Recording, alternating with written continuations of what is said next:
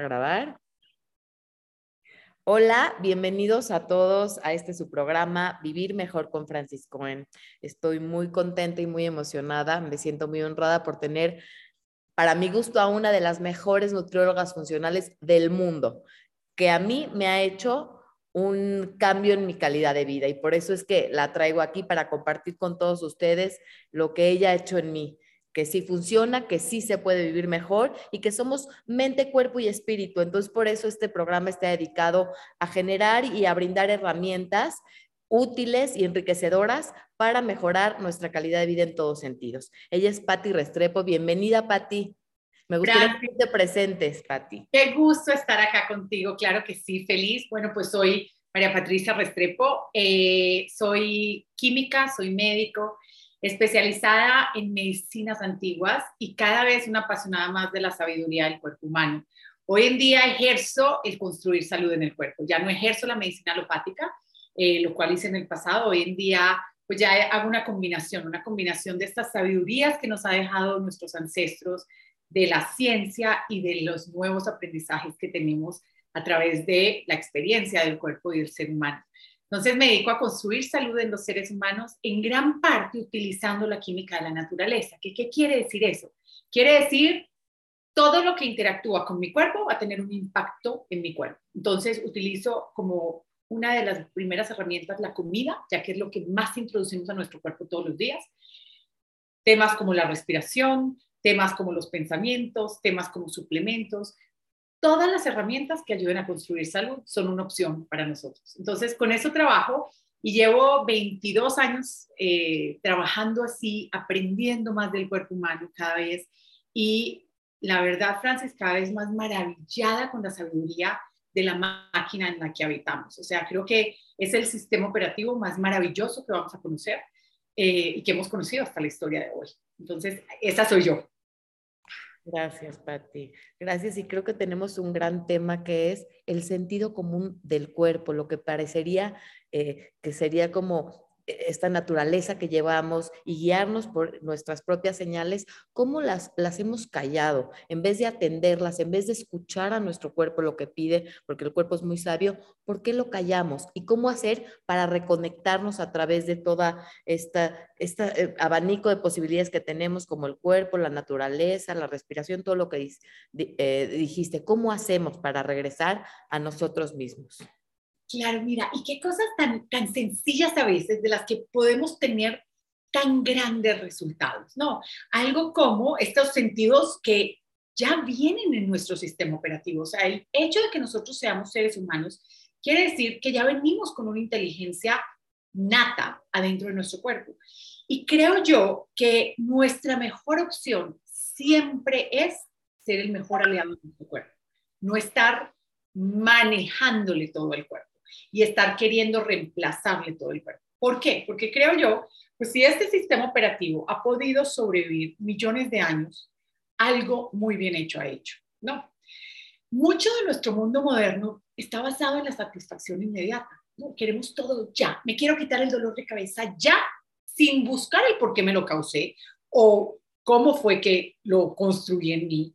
O me quiero quitar el dolor de estómago ya, sin mirar qué fue lo que comía antes, ¿no? Sin tener esa conciencia, ese reconocimiento. Entonces, creo que muchos de nosotros en la época que vivimos somos seres humanos nos encanta el, el, el, esta gratificación instantánea, o sea, el celular, quiero una respuesta ya, prendo mi celular y ya la tengo, o sea, ni siquiera tengo que ir a una biblioteca, no tengo que interactuar con otro ser humano, nada, ya, la respuesta.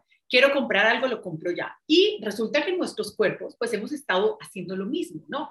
Entonces, quiero sentirme medio un golpe de placer, entonces me embuto una torta de chocolate, ¿no? O la chocolatina completa, o la Coca-Cola para los que les gusta la Coca-Cola, o lo que sea. Y estamos llenos de dosis de satisfacción inmediata, lo cual antes nunca la habíamos tenido, ¿no? Eso es parte del mundo moderno. En el mundo antiguo, la satisfacción se construía, se trabajaba. Y todo esto tiene que ver mucho con estos mecanismos muy primitivos del cuerpo, como cómo manejamos la dopamina, ¿no? Simplemente hoy la estamos manejando muy distinto a como era antes.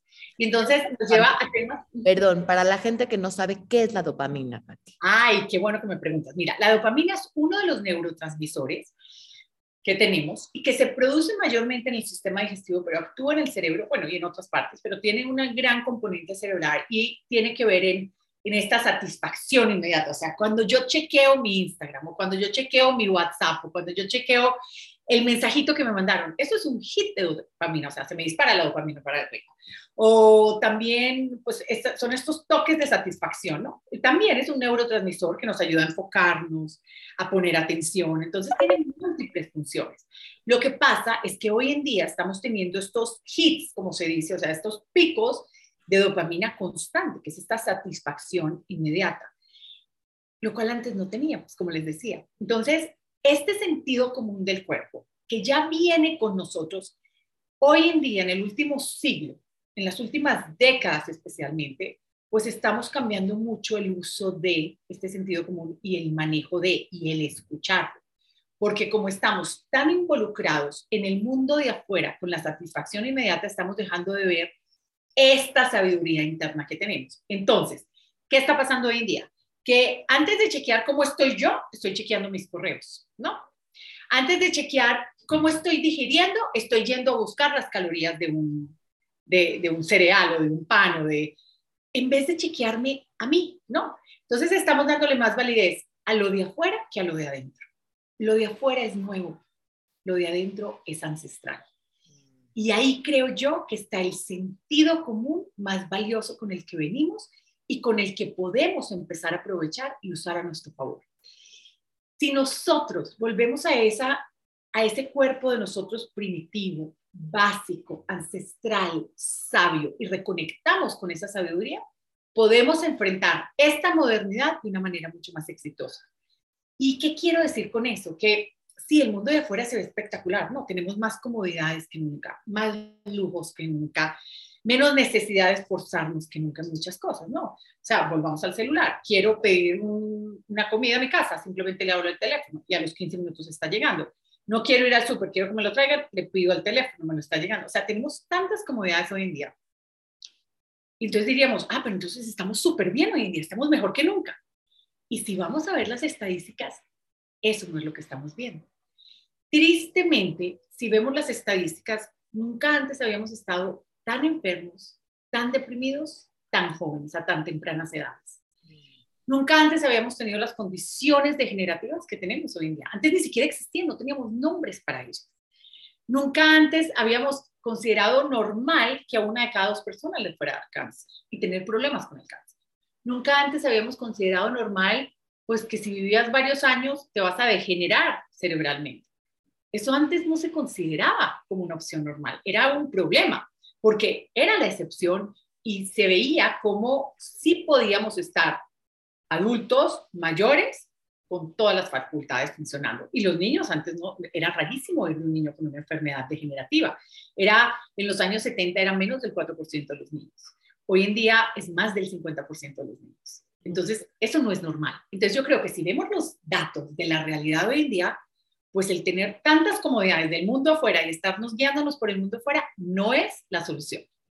Y yo creo que nuestro cuerpo ya viene con la solución. Eso requiere reconectarnos ahí.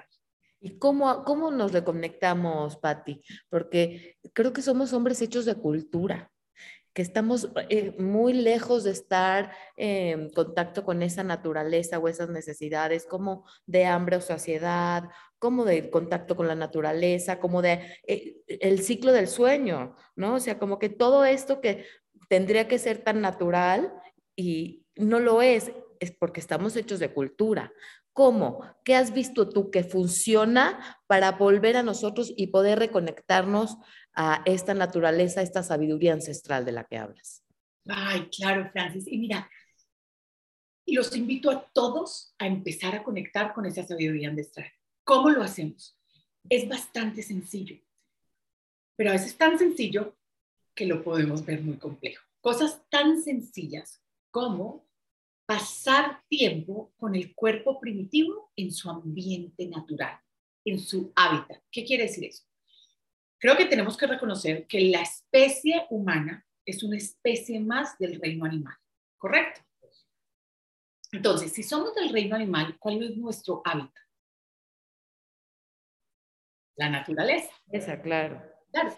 Si nosotros, y hay un ejemplo que le doy mucho a mis estudiantes y es, pues pensemos en un elefante o en una jirafa, que a veces es más fácil verlos a ellos como animales que a nosotros, ¿no? Si pensamos en un elefante o en una jirafa, el hábitat natural de un elefante o una jirafa es la selva, ¿correcto? Un elefante en la selva, una jirafa, ¿cuántos años puede durar? Sí. Muchos, muchas décadas, o sea, y, no sé el dato concreto, pero es alrededor de 100 años, ¿no? Y depende de la parte del mundo y depende de la, del tipo, pero alrededor de 100 años. Ahora, ese mismo elefante lo vamos a llevar a un circo, ¿ok? Lo vamos a sacar de su hábitat natural y lo vamos a meter a un circo. ¿Cuántos años dura ese elefante en un circo? Sí, no sé. Más o menos 17.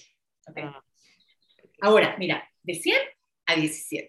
Ahora, de 100 años que estaba el elefante en su hábitat natural, ¿cuántos años estuvo enfermo? De los 100, seguramente muy pocos, ninguno. Ninguno, se murió. Nunca fue un veterinario, nunca tuvo que estar en un hospital, nunca tuvo que tomarse fármacos, nunca se la pasó. O sea, si se la pasaba mal, se acostaba, ayunaba y se volvía a parar. Después, cuando estuviera bien. De los 17 años, vamos al del circo, que está el elefante en el circo. ¿Cuántos años está enfermo? No sé, pues, seguramente varios. La gran mayoría, casi que los 17, están en tratamientos constantes veterinarios, en cuidados para poderle apoyar al seguir vivo, mantenerlo vivo. Y dices, wow, eso es muy fácil verlo en los elefantes. Mas yo creo que casi que lo mismo le está pasando al ser humano hoy en día. Claro, porque esta conciencia que tenemos, a diferencia de ayudarnos, nos ha perjudicado, porque un animal cuando está lleno deja de comer. Los humanos somos los únicos que utilizamos esto para agredir a nuestro cuerpo y para autodestruirnos. Cuando un animal se lesiona, deja de usar ese pie, esa patita.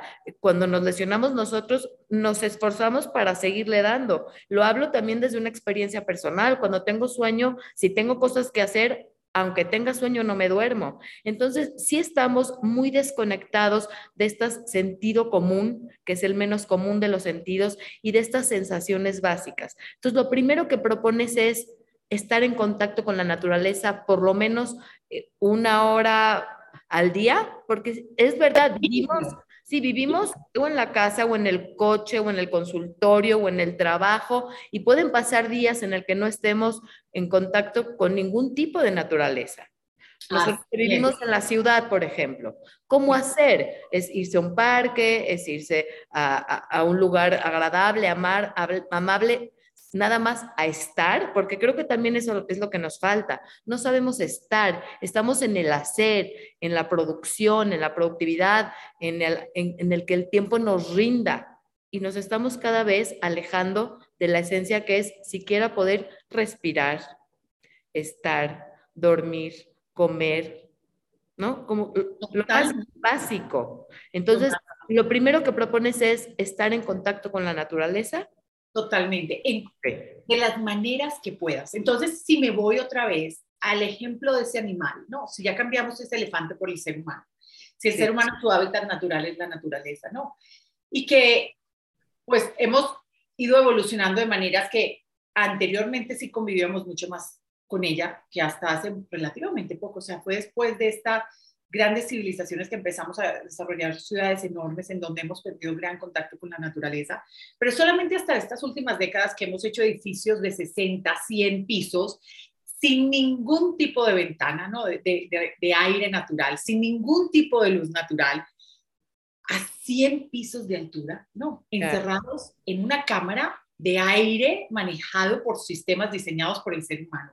Claro. Con luces eléctricas diseñadas por el ser humano en donde no hay nada natural ahí, ¿no? Entonces, ¿cómo puedo esperar yo que mi cuerpo funcione muy bien cuando lo estoy aislando del aire, ¿no? Del viento, del sol, de la tierra y de contacto con fuentes de agua, los cinco elementos primarios. Entonces, estar en contacto con la naturaleza, lo quiero definir de una manera práctica, es estar en contacto con los cinco elementos básicos que tiene el planeta Tierra, según ciertas medicinas antiguas. Hay otras que ponen más elementos, pero vamos a irnos con estos cinco básicos. No. Entonces quiere decir aire. Puedes sentir el aire circular donde tú estás, de, un aire natural. Claro. Eso es básico. Entonces, si estás en una casa, si vives en una ciudad, ¿cómo lo volvemos para Abre las ventanas. En Miami, por ejemplo, es bien difícil tener las ventanas abiertas todo el tiempo por la humedad y el calor. Pero entonces, sal la mayor parte del tiempo que puedas. Y si vives en una ciudad donde si haya clima, digamos, que puedas abrir las ventanas, ábrelas, ventila tu casa. Que todo tu cuerpo, este cuerpo animal en el que vivimos, perciba ese elemento de aire. Es importante. ¿Ok? Entonces, ese es el primero. El segundo, el espacio.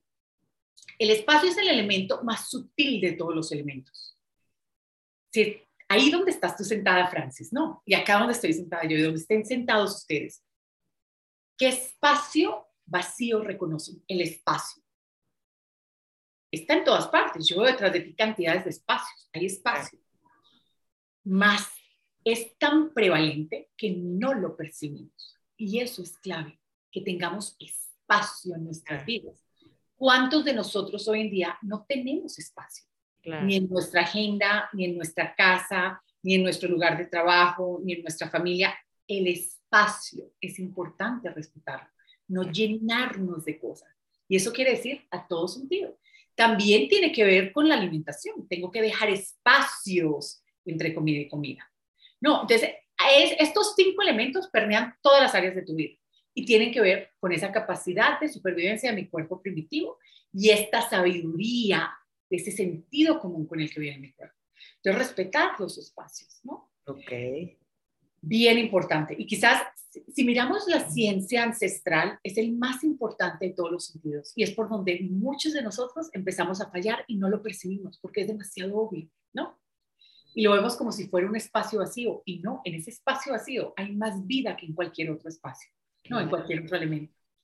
Entonces, el aire, el espacio, me voy al tercero, el sol, el elemento del sol. Entonces, si yo este cuerpo animal lo meto todo el día en un edificio donde no hay sol, sino que hay luz artificial, ¿qué le va a pasar a este cuerpo primitivo? Lo mismo que le pasa al elefante del zoológico. Ah. Empieza a confundirse, a degenerarse en vez de regenerarse, a activar cantidades de mecanismos de supervivencia, activar esta rama simpática de estar todo el día en este mecanismo de pelea o fuga tratando de sobrevivir. Y eso conlleva a la enfermedad. Entonces, si yo quiero el elemento de sol en mi vida, que es, si lo veo desde una manera científica, el donante de electrones más grande que puede haber, ¿no? Por definición.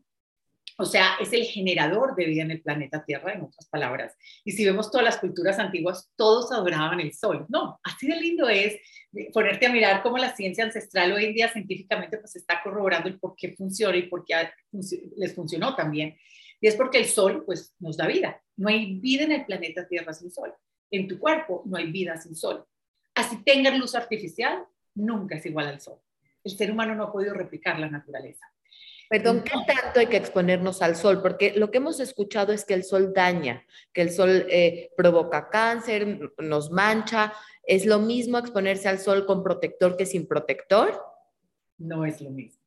Ok. Buen punto, Francis. Y mira, esta filosofía yo soy de Medellín, de Colombia, en donde es una ciudad muy vanidosa y desde chiquitica me decían, no puedes salir al sol porque te vas a manchar, no puedes salir al sol porque te van a salir arrugas. Entonces desde niña te empiezan a llenar, porque empezó la, la, época de los antisolares y todos los bloqueadores y las pantallas y, y pensaba que el sol era malo. No. Claro. En mi proceso académico y en mi proceso de descubrimiento y de observación y de aprendizajes, pues de culturas ancestrales, dices, qué interesante, ¿cómo puede ser que el sol sea tan dañino, ¿no? Que de cáncer, que arrugue, que manche, que, que, que casi que nos mate, ¿no? Hoy en día. Si el sol siempre ha existido. Y qué interesante que esto que llamamos que mata, que daña, que arruga, que envejece, que da cáncer, anteriormente era lo más precioso y era el Dios para muchas, muchas culturas. Sí, sí, sí. No, y es más, si nos vamos un poquito más hacia acá de la historia, en una época, hace más o menos un siglo y medio, había uno de los tipos de tratamientos más, más recetados, era la terapia del sol. A mí me llamaba mucho la atención cómo habíamos llegado a que esto fuera malo. Yo creía, o sea, yo me llenaba de antisolar y, y después le empiezo a poner un poco la cabeza científica, el sombrero científico de, ok, el sol es el donador de electrones. ¿Para qué son necesarios los electrones en nuestro cuerpo fisiológicamente a nivel científico? Para activar la mitocondria. ¿Qué nos da la mitocondria en nuestro cuerpo? Nos da el ATP. ¿Qué es el ATP en mi cuerpo? Es la vida. Es, hazte cuenta, la molécula del dólar de mi cuerpo. Sin ATP no hay vida. El día, el segundo que tu cuerpo deje de generar ATP es el segundo que te mueres. Entonces, ATP equivale a vida. ATP equivale a la energía del cuerpo. Y si el sol es el mayor activador de eso, ¿cómo puede ser el sol malo? Entonces fue bien interesante el proceso y la verdad es que me he clavado varios años en esto porque me llama mucho la atención de esto. Entonces vamos a ver los datos. Si el antisolar, si el sol realmente da cáncer y mata y si el antisolar realmente es la respuesta. Si vemos los datos, resultados hoy en día. Debería ser que entre más antisolar uses, pues menos cáncer hay. Y si ves los resultados, no es así. Es completamente a la inversa. Las ciudades y los sitios donde más antisolar se usa mayor riesgos de cáncer hay. No solamente de piel, de múltiples tipos de cáncer. Ah, qué interesante. Ahora, ¿el sol da cáncer? Pues, ¿cómo? No, vamos a ver. Cualquier, y, y pudiese ser que sí, porque cualquier tipo, si yo llevo el sol a que me queme, pues estoy cocinando mi cuerpo, estoy sobreoxidándolo, estoy inflamándolo y la oxidación y la inflamación sí pueden llegar a, llegar a llevarte a una degeneración y eventualmente un cáncer. Pero es que el sol no equivale a quemarte, no. Quemarte y sol son dos cosas distintas. Puedes ver cómo yo me puedo exponer al sol y no quemarme. Y puedes ver cómo yo me puedo quemar mi cuerpo de otras maneras sin sol. Yo me puedo ir a cocinar en una plancha, por decir, o yo me puedo quemar químicamente, ¿no? Entonces yo creo que acá hay que diferenciar el lesionar versus el exponerte al sol. Okay. Quemarte es lesionarte. O sea, si tú te quemas, te ardes, te descascaras, eso es una, eso es una herida a tu cuerpo. Yo no estoy hablando de utilizar el sol así. Creo que anteriormente nunca se utilizó el sol así como terapia, ni como Dios que adorábamos, ¿no? Todavía más ancestralmente. Entonces, hay que, si vemos las estadísticas, entre mayor uso de antisolar, mayores riesgos de cáncer hay. Entre mayor, entre más evitemos el sol, mayores temas de salud hay, múltiples. Y el cáncer de sol, el cáncer generalmente que el cáncer de piel, perdón, que generalmente atribuimos al sol, da la casualidad, si ven los estudios, que no da en zonas expuestas al sol. La mayoría de los cánceres de piel no son en partes que me exponga al sol, son en partes cubiertas. Entonces dicen, ah, pero no era el sol el que daba cáncer. Entonces, yo creo que si el sol diera cáncer, si pudiéramos culpar el sol por el cáncer, pues todos los seres humanos tendríamos cáncer, especialmente anteriormente, cuando todo el mundo se exponía al sol. Claro. Entonces, yo creo que queda clarísimo que no podemos culpar algo afuera por un proceso interno. Yo creo que ese dicho que, que dice que los ojos no deberían mirar para afuera, sino para adentro, cada vez creo más en eso porque dices, claro, al sol no se puede culpar. Si algo pudiera yo darle gracias al sol es porque nos da vida la ah. posibilidad de vida en este planeta, no porque nos da cáncer. Yo creo que... Perdón, ¿la recomendación es no usar bloqueador? La recomendación es darle vida a tu cuerpo a través de sí exponerte al sol. Si no quemándote, Por lo menos unos minutos, una media hora durante el día, caminar o exponerte al sol en el que sientas ese calorcito rico que se siente cuando uno está exponiéndose al sol eh, a ciertas horas del día es más recomendable que a otras? Pues mira, acá puede variar mucho. El tema es no aislarlos del sol, porque hoy en día lo que estamos haciendo, como el hombre, el elefante que llevamos al zoológico, el hombre se está yendo a otro tipo de, solo, eh, de circo. Es viviendo encerrado con luces artificiales, sin aire, sin espacio y sin el sol. No, necesitas sol, necesitas abrir las cortinas, necesitas abrir las ventanas, necesitas caminar afuera. No te quieres tapar esa información, no te quieres tapar la donación de electrones. Y quién sabe qué más que todavía ni siquiera conocemos que nos da el sol. Lo que sí sabemos muy cierto es que sin sol no hay vida. Entonces, yo a mi cuerpo prefiero no quitarle las señales de vida. Y eso quiere decir si me expongo al sol y me expongo al sol sin bloqueador, más no me quemo. Ok. No me lesiono al exponer. Son los excesos. Claro, y es hacerlo con conciencia. Yo creo que acá la recomendación más importante es añádele a tu vida el ingrediente de conciencia. Claro. Porque si lo hago sin conciencia, si simplemente lo hago siguiendo reglas, le quita el sentido y le quita el efecto medicinal, la potencia medicinal que tiene el sol. Tengo dos hijos, los cuales han crecido mucho con esta filosofía y pues han sido grandes catapultores en yo seguir aprendiendo más porque eh, pues les quiero pasar a ellos esta herramienta de poder aprender que ellos aprendan a manejar a su cuerpo, que ellos tengan este, utilicen el sentido común con el que viene su cuerpo y la inteligencia nata. Y el sol ha sido su mayor amigo. Ahora, pasamos muchas horas afuera y cuando estaban todavía más eran más horas de playa y más horas de, de la piscina y más horas de dar partidos afuera. Entonces, pues sí, no quiero que se quemen. Entonces usamos gorra, usamos camisa de manga larga para evitar lesionar, pero no voy a llenar mi cara ni el cuerpo de mis hijos de productos comprobados a causar cáncer. Si tú miras, tristemente, Francis, la mayor parte de los bloqueadores solares que se venden en el mundo, los ingredientes principales han sido comprobados como cancerígenos. Y eso no me hace sentido a mí.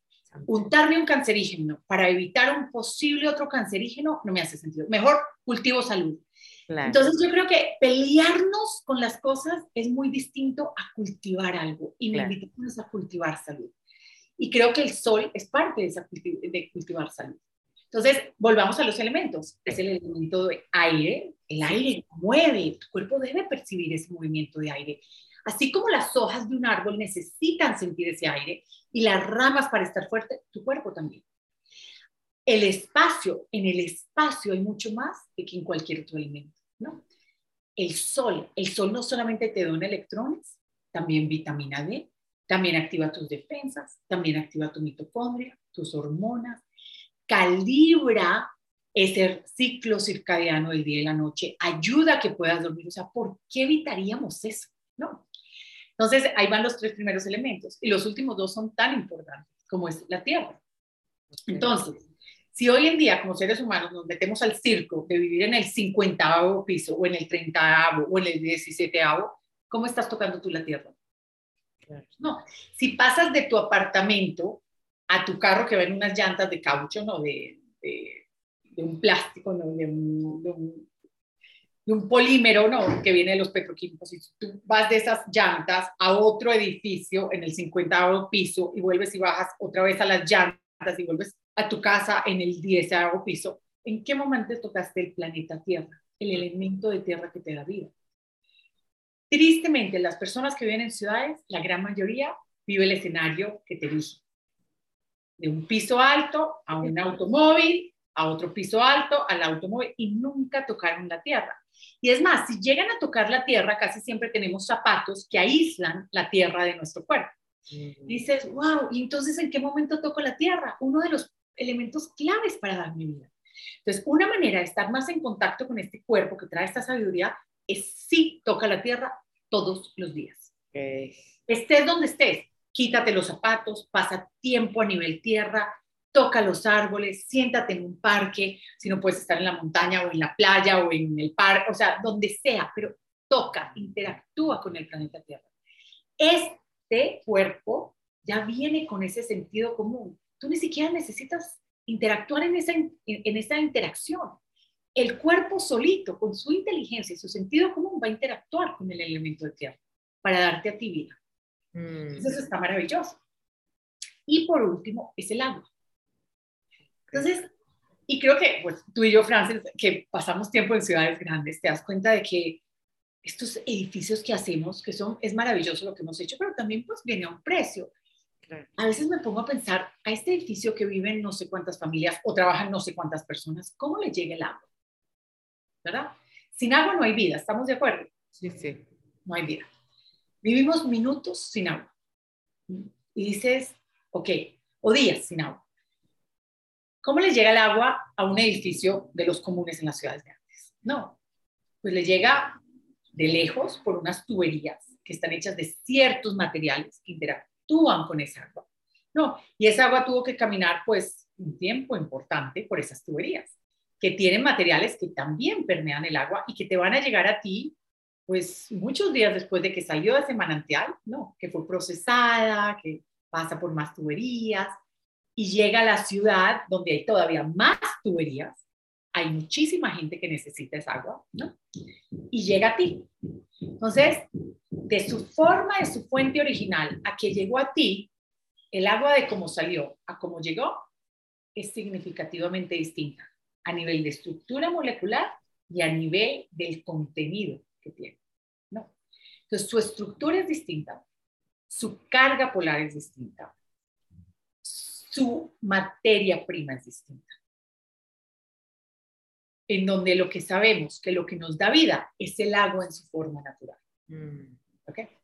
Entonces, siendo este el quinto elemento que estamos hablando acá, creo que es bien importante que hagas lo que esté en tus manos para acercarte al agua en su forma natural. No todos tenemos la ventaja de estar al lado de un manantial, ¿no?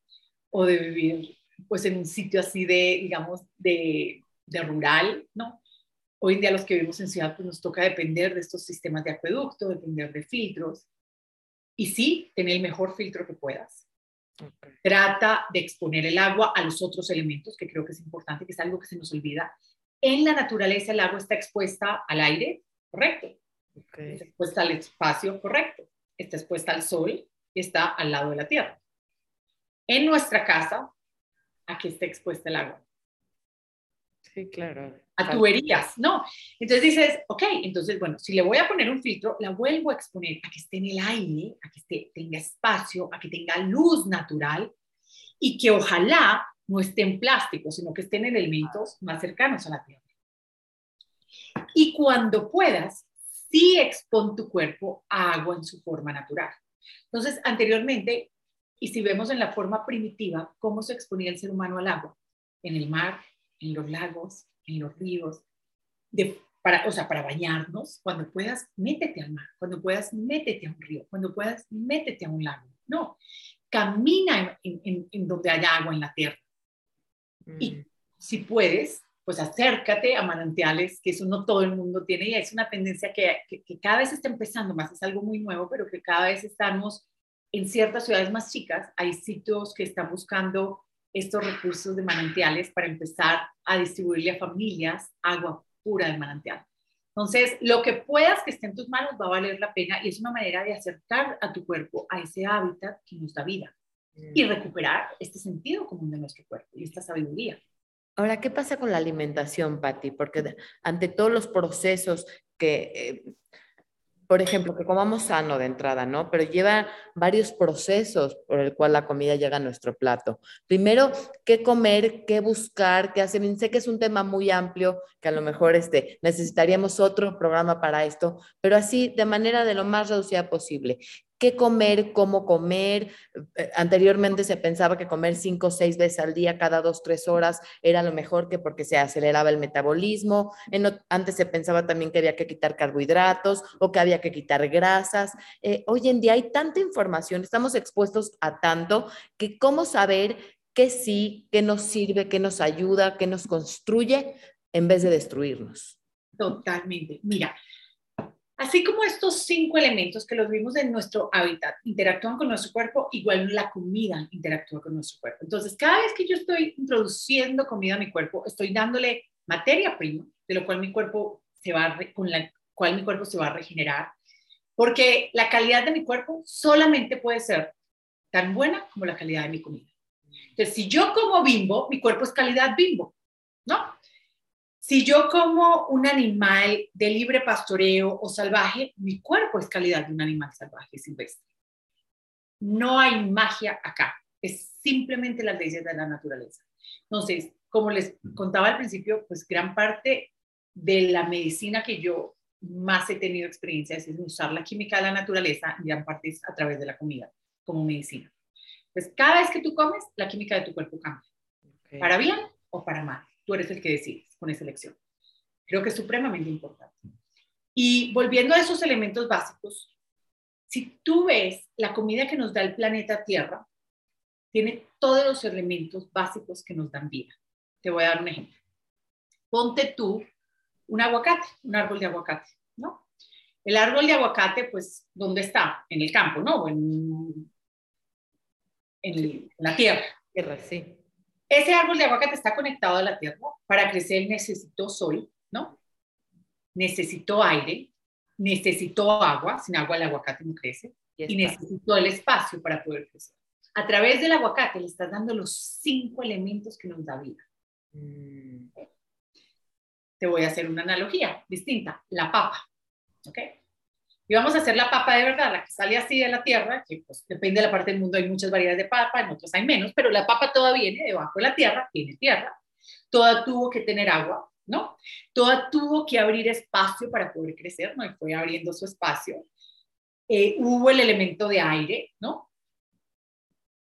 En la, en, en la Tierra y siempre hubo sol, ¿no? En ciertos momentos del día.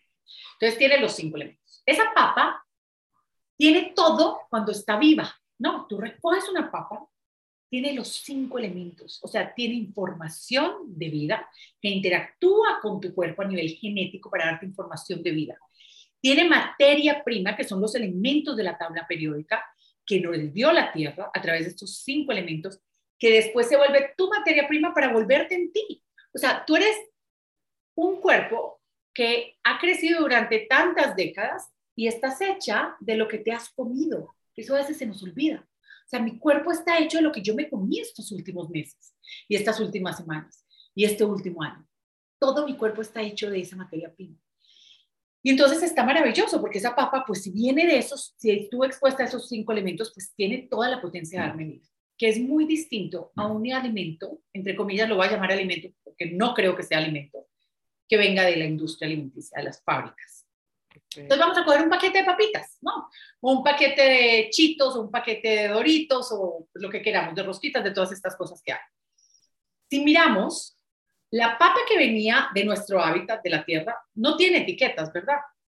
No dice gramos de grasa, gramos de carbohidratos, gramos de proteína, miligramos de sodio, etiqueta de alto en, en carbohidratos, alto en... No tiene ninguna etiqueta.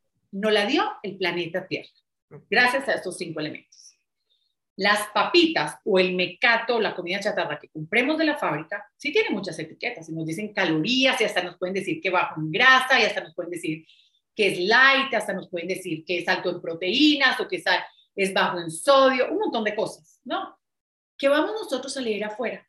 Vamos a ver qué elementos tiene esa papa. Esa papa, pues fue quizás cultivada de una manera, hoy en día por la industria, de una manera muy efectiva para producir muchas papas, ¿no? Que no es la misma interacción de los elementos de vida. Pero digamos, se usan técnicas ya de la industria, ¿no? Ya sea alterarlas genéticamente o añadirles pesticidas, añadirles herbicidas, añadirles eh, aceleradores para que esté pues, mucho más rápido, mucha más cantidad y la industria sea más rentable. Y después esas papas las procesan de una manera que ayude a que vendan muchas más papas, ¿verdad? Porque entonces las mezclan con aceites que son realmente petroquímicos, no son aceites de la naturaleza, las mezclan con sales altamente procesadas para que no se vayan a echar a perder las papas, las mezclan con ciertos texturizadores, ciertos ingredientes que ayudan a que la papa tenga dos cosas. Una, le sepa mucho más rico a la gente y estimule más lo que empezamos hablando, la dopamina. Entonces, que me sienta un high, un high y cada vez quiera más y más y más. Y dos, que esa papa dure muchísimo tiempo en la gel. Entonces dices, ah, qué interesante. ¿Y dónde están los cinco elementos que me dan vida? No, no, no, hay calorías, hay gramos de grasa, hay gramos de carbohidrato, hay gramos de proteína, hay miligramos de sodio, hay etiquetas de, pues, de estas agencias gubernamentales. Sí, y los cinco elementos, esos no están en ninguna parte. Y te aseguro que esa papa está muerta, porque dura en anaquel mucho tiempo. Y ningún animalito se la quiere comer. El único animalito que se le acerca somos nosotros. Y entonces eso me lleva a que es muy distinto a lo que llamamos un alimento y a lo que no. Porque hoy en día más del 80% de que llamamos comida en el diccionario del ser humano no es comida. Porque la comida se supone que nos da vida, no que nos quita vida. Y más del 80% de los productos que se venden en las tiendas, en los mercados, en los supermercados, quitan vida, no dan vida. Entonces, acá es, tenemos que volver a qué es la definición de comida. Y yo los invito a ustedes y a cada uno de ustedes que definan qué van a, qué van a definir como comida. ¿Qué pasa con la proteína animal, por ejemplo? Ah, buenísimo. Pues la proteína animal, vamos a hablar, por ejemplo, de la carne, del pollo, del el pescado, ¿no? De lo que viene de animal. Pues cuando nosotros nos comemos un animal, que lo llevamos haciendo desde hace muchísimos años atrás, porque siempre hay parte de las filosofías de las medicinas antiguas es pues la observación. Y si observamos nuestros ancestros, pues siempre había algo de comida animal, ¿no? En la gran mayor parte de la humanidad. No habían todo tipo de proteína animal, había la que había de temporada y la que se podía conseguir, pero siempre había. Y es una manera de esta coexistencia de especies, ¿no? Entre las especies nos ayudamos a coexistir en el planeta Tierra. Lo que pasa es que cuando consumimos animal, pues no nos estamos solamente consumiendo la proteína de ese animal, nos estamos consumiendo todo lo de ese animal, todo lo que ese animal comió, sintió, respiró, tomó. Entonces, cuando yo como animal, me como lo que ese animal comió.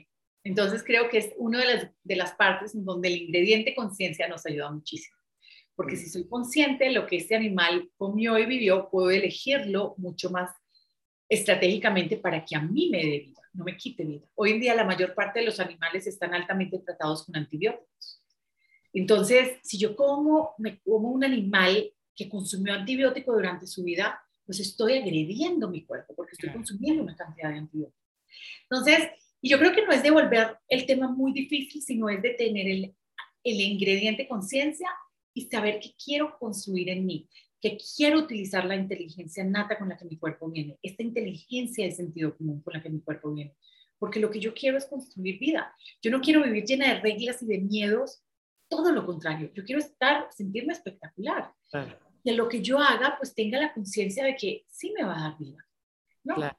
Y por último, porque ya sé que se nos está acabando el tiempo, esto, este, me gustaría tener varios programas contigo. Ahorita que mencionaste lo de los antibióticos, ¿qué pasa cuando hay alguna enfermedad autoinmune, eh, alguna, alguna situación que requiere de tomar medicamentos, por ejemplo, si alguien está con gastritis, con colitis, que lleva un largo tiempo de su vida con una necesidad de cierto medicamento. ¿Qué pasa con el cuerpo y cómo poder ir eh, quitando estos medicamentos y, tener una buena calidad de vida, perderle el miedo a dejar de tomarlos porque si no los tomo ¿qué va a pasar? Porque ese es como el pensamiento, ¿no? Yo necesito este medicamento para sobrevivir, ya sea si están en cualquier tipo de enfermedad, ¿no? En cáncer, que están eh, bajo el efecto de quimioterapias, alguna enfermedad autoinmune, como te dije, o cualquier tipo de padecimiento que requiera un cierto medicamento de manera habitual, que sin ese medicamento el doctor dice que no la vamos a librar qué pasa con el cuerpo y cómo hacer para de manera natural, regresando a estos cinco elementos, esta sabiduría ancestral, poder vivir una vida suficientemente sana sin necesidad de los medicamentos. Claro, Francis, y está buenísima la pregunta porque yo creo que eso nos invita a dar un paso atrás y pensar qué es lo que yo quiero construir en mi cuerpo. Entonces, creo que cada área de la ciencia, de la medicina, de las etapas distintas de la medicina, nos ha dejado grandes aportes. Y creo que la medicina alopática tiene grandes aportes como, por ejemplo, poder solucionar un trauma, ¿no? El poder solucionar fracturas, el poder eh, atender algo agudo ya, el poder atender una, una, situación de emergencia ya. Entonces, ese es un gran aporte de la medicina alopática. Pues también creo que hay otros sistemas médicos que nos han dejado grandísimos aportes y nos ayudan a, pues, creo que la fortaleza de los otros no es atender las urgencias, como es la, la alopatía, más sí de poder construir un cuerpo, mente y espíritu en armonía, ¿no? Que creo que todos queremos eso y, y, es muy distinto yo quedarme en la urgencia versus yo pensar a largo plazo que es lo que quiero conseguir. Entonces, acá para tomar una decisión de si tomo fármaco, no tomo fármaco, paro de tomar este medicamento, no paro de tomar este medicamento, yo creo que todo hay que hacerlo responsablemente y siempre dar un paso atrás y pensar, ok, ¿cuál es mi dirección y mi rumbo? ¿Cuál es mi destino? Porque si me quedo solamente en atenderlo de ya, eso no necesariamente me va a ayudar a caminar hacia mi destino final. Yo tengo que tener muy claro hacia qué dirección voy. Entonces, por ejemplo, les voy a dar el ejemplo de mi fractura. Hace un año que tuve un accidente que me tuvieron que poner una placa y 12 tornillos acá. Maravilloso, la medicina alopática me ayudó a atender esa fractura y pude salir del dolor más horrible que he tenido en mi vida y poder volver a tener un brazo que funcionara, porque me había quedado como en ese, como culebra y pues eso no es viable. Entonces, gracias a la medicina alopática yo pude solucionar esto. Pero ¿qué pasó? Durante este último año, mi cuerpo empezó a mostrarme ciertas señales con esta sabiduría a través de temas de la piel. Y dije, qué raro, yo estoy, trabajo todos los días en la salud, construyo salud, nunca he tenido un tema en la piel y ahora de la nada, a mis casi 50 años con dermatitis. Y no entendía, y mira, trabajo en esto y no se me ocurrió pensar en esto inicialmente. Pero entonces dije, ok, me voy a poner curiosa, así como lo hago con todos mis pacientes y mis estudiantes, vamos a empezar a ser el mejor aliado del cuerpo. No voy a pelear contra la dermatitis, la voy a usar como lo que mi cuerpo me está comunicando. ¿Y qué encuentro yo? Encuentro que mi cuerpo estaba lidiando con una carga tóxica aguda, pues que antes no tenía, y la piel me estaba sirviendo para desintoxicarme. Entonces yo no peleé con la placa, dejé que la placa hiciera su labor durante un año, porque tenía que volver, generalmente se deja un año, para que vuelva otra vez a sanar el hueso antes de retirarla. Pero ya al ver yo la carga tóxica que esta placa me había añadido, en este caso era placa, no era una medicina, pero digamos pudiese ser la, la analogía, pues dejo que haga su labor, apoyé durante todo este año mucho más mis vidas de desintoxicación y ya cuando cumplió su labor, me la retiré. No porque yo estuviera peleada con la placa, pero es que yo estoy construyendo salud. Y eso quiere decir que yo voy a evitar toxinas que no sean necesarias. ¿Verdad? Pero si la necesité, la usé. Claro. El tiempo que la necesité. Y proactivamente apoyé mi cuerpo para que no se subiera además esa carga tóxica. Y que esos huesos sí se sanaran bien. Entonces, gracias a eso la pude retirar. Entonces sería lo mismo con un fármaco. tema de prevención, es prevención, como no esperar a que ya te hayas llenado de dermatitis todo el cuerpo, no esperar a que tus órganos ya no funcionen, no esperar a que estemos ya pasando por algún padecimiento irreversible, sino en la prevención de si lo, lo necesitas, y eso me parece muy importante rescatar, ¿no? Como esta parte otra vez de sentido común, si lo necesitas de manera temporal, pues para eso están, ¿no? Es todos estos avances, pero sí, pero eh, ¿cómo voy a hacer para llevar una vida suficientemente sana que esto que pasó, esto que necesito sea de manera temporal. O sea, es como la invitación a todos los que nos den algún tipo de medicamento, el doctor preguntar cuánto tiempo lo voy a tener que usar, qué efectos se ¿Para qué? Claro, claro. ¿Qué voy a lograr? Es una pregunta que a veces no hacemos. ¿Qué voy a lograr con este medicamento y cómo lo voy a medir? En el caso mío no era un medicamento, era una placa. ¿Qué voy a lograr con esta placa? reducir esta fractura y sanar la fractura. Las fracturas, porque eran varias. ¿Y cómo voy a medir su avance? Pues con esta radiografía y después, si no, no la necesito más, porque si sí sana, no la debo necesitar más. Y fue así, no la necesitas más y la retiré. Debe ser la misma aproximación con un fármaco. ¿Para qué es? ¿Cómo mido la eficacia y cuánto tiempo? ¿Y qué más puedes hacer tú para sanar eso, porque los fármacos son nuevos, el cuerpo humano no. Ah, y esa, esa parte del cuerpo humano ya viene con esa sabiduría que la gran mayoría de las cosas sí las podemos sanar, porque si no, no estaríamos vivos hoy en día. Sí, es un tema de escucharnos, ¿no? Por ejemplo, de pronto eh, el insomnio, por ejemplo, ¿no? Que es necesario dormir y te pueden dar un fármaco para dormir, pero que a la larga te va a generar adicción o ya sin ese fármaco no puedes dormir. Entonces, es como eh, ponerte en manos de un especialista que te haga sentido a ti, que te haga sentido con tu estilo de vida, con cómo quieres vivir y necesitando medicinas toda la vida para callar los síntomas o utilizando estos cinco elementos de entrada, eh, la comida y todo lo que nos proporciona el universo de manera eh, natural y es abundante porque se encuentra en todos lados, pero creo que sí es un tema de, conciencia. Pati, ¿con qué te gustaría cerrar? Ay, invitándolos a todos ustedes a que aprovechen el cuerpo humano en el que viven. Mm. Es la máquina más antigua que conocemos, el diseño, el único diseño que ha podido sobrevivir y seguir existiendo por millones de años. Creo que tenemos el cuerpo más maravilloso que ha existido, ¿no? El, este sistema operativo y si lo conocemos y lo aprendemos a manejar, podemos tener una mucho mejor calidad de vida. Muchísimas gracias, Patti. Para mí fue un gozo y un placer escucharte. Me, me hiciste reflexionar sobre muchas cosas muy importantes y sobre todo que todo lo que necesitamos está al alcance de todos nosotros. Es simplemente un tema de conciencia, de, y de tolerancia, ¿no? Porque creo que también es importante tolerar todo lo que implican los cambios para llevar, llegar a una mejor calidad de vida, pero es en vez de solucionar las cosas de manera inmediata, sino como hacer este camino a largo plazo de cómo queremos vivir, ¿no? Porque el cuerpo que tenemos es nuestro vehículo para esta experiencia llamada vida. Este, Pati, ¿dónde te podemos encontrar? Ay, claro que sí. Mira, tengo página web, patriciarestrepo.com, y tengo las redes de Instagram y de YouTube y Facebook, que es DR de doctor, Patricia Restrepo, todo junto, DR Patricia Restrepo. Y en, pues tengo dos compañías que apoyan todo esto. Una está basada en Miami, que es la que Hacemos más las consultas individualizadas y la parte educativa que se llama biboom.net.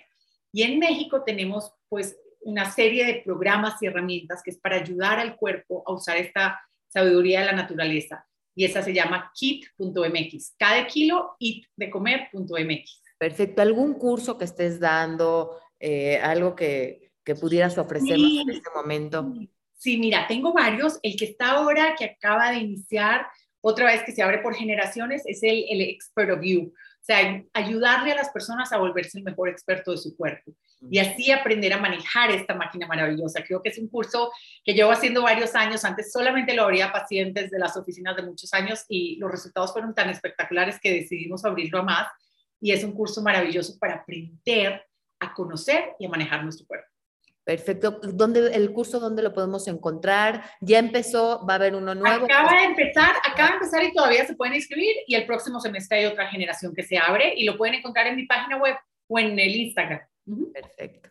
Pues muchísimas gracias. Gracias, Patti, por tu generosidad, por tu tiempo, por tu sabiduría. Y gracias a todos. Compartan, por favor, porque siempre hay alguien que le puede servir. Adiós. Gracias. Gracias.